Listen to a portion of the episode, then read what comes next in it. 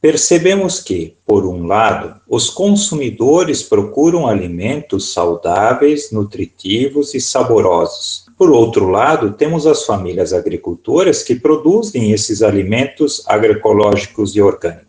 Por algum motivo, seja por dificuldades de logística, distância, falta de organização, valores, entre outros, essa aproximação não ocorre de forma eficaz. Por este motivo, este evento de agroecologia pretende ser um incentivo para que ocorra essa aproximação, inclusive com o envolvimento maior dos consumidores. Teremos a apresentação de duas experiências de grupos de consumo, uma de Florianópolis e a outra de São Paulo. Também teremos a apresentação de um mapa com a localização dos agricultores agroecológicos e orgânicos no Alto Vale do Itajaí, bem como a apresentação de um conjunto de experiências, de histórias de famílias agricultoras fazendo o cultivo e venda dos seus alimentos.